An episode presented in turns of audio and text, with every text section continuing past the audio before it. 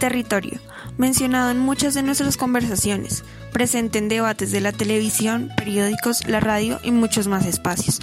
Un interrogante que omitimos gran parte del tiempo, ¿Qué es lo que entendemos cuando nos hablan de territorio?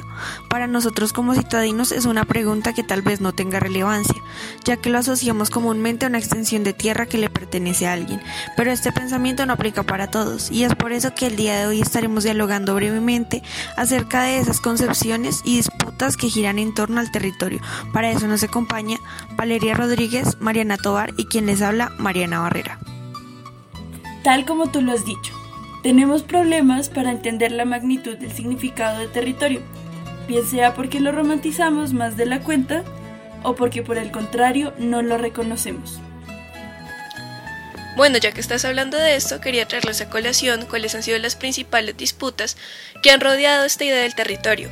Y es que el término de reconocimiento que mencionabas antes nos dirige de manera tal vez un poco involuntaria al ámbito de lo político y nos lleva a pensar el territorio como un agente político pues durante mucho tiempo ha existido este diálogo y esta tensión entre los gobiernos con las comunidades, particularmente las comunidades indígenas, cabe recalcar, que luchan por su territorio, donde muchas veces el gobierno busca intervenir con planes de desarrollo que terminan perjudicando la tierra.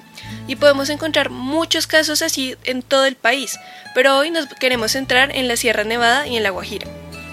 Sí, y es precisamente por medio de la consulta previa cobijada bajo la categoría de derecho fundamental de participación en la toma de decisiones, que se legaliza el establecimiento institucional en el territorio con fines económicos bajo el supuesto de beneficiar a la comunidad y así mejorar su nivel de vida.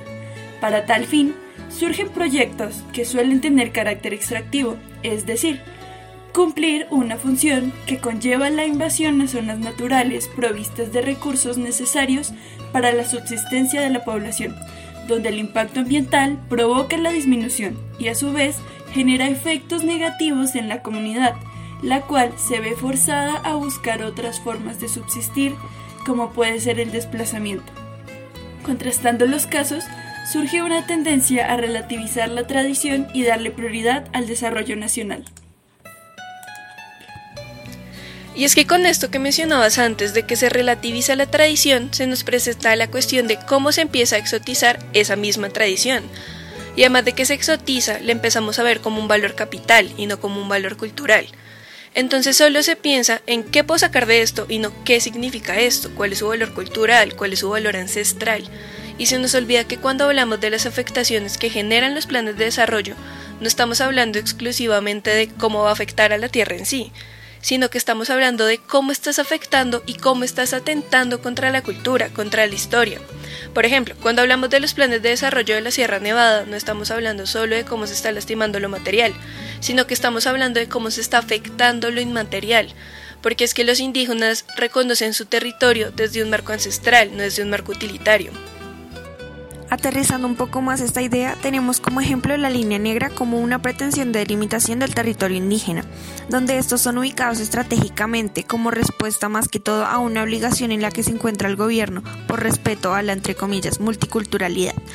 Sin embargo, esta delimitación se ha visto alterada. Se puede decir que hay presente cierto abuso que se vincula con intereses de un sector privilegiado, donde se exotizan los significados y las expresiones del territorio y se les da un uso de consumo para el extranjero, extendiendo cada día más esa supuesta línea y llevándola cada vez más lejos de la significación que tiene como territorio ancestral, con cada cambio de gobierno, con cada vez más presión.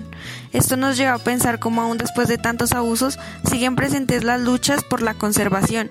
Esto también se ve presente en La Guajira con los cementerios, donde también se ha presentado un abuso y una falta de respeto con el territorio ancestral.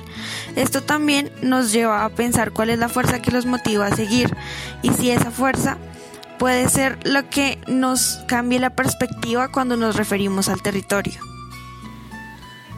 Puestos los puntos sobre la mesa y como cierre final de esta conversación, tenemos que el territorio, si bien cabe aclarar que está inmerso en varios significados y todo depende de la perspectiva, en estos casos puntuales es inherente a la cosmogonía.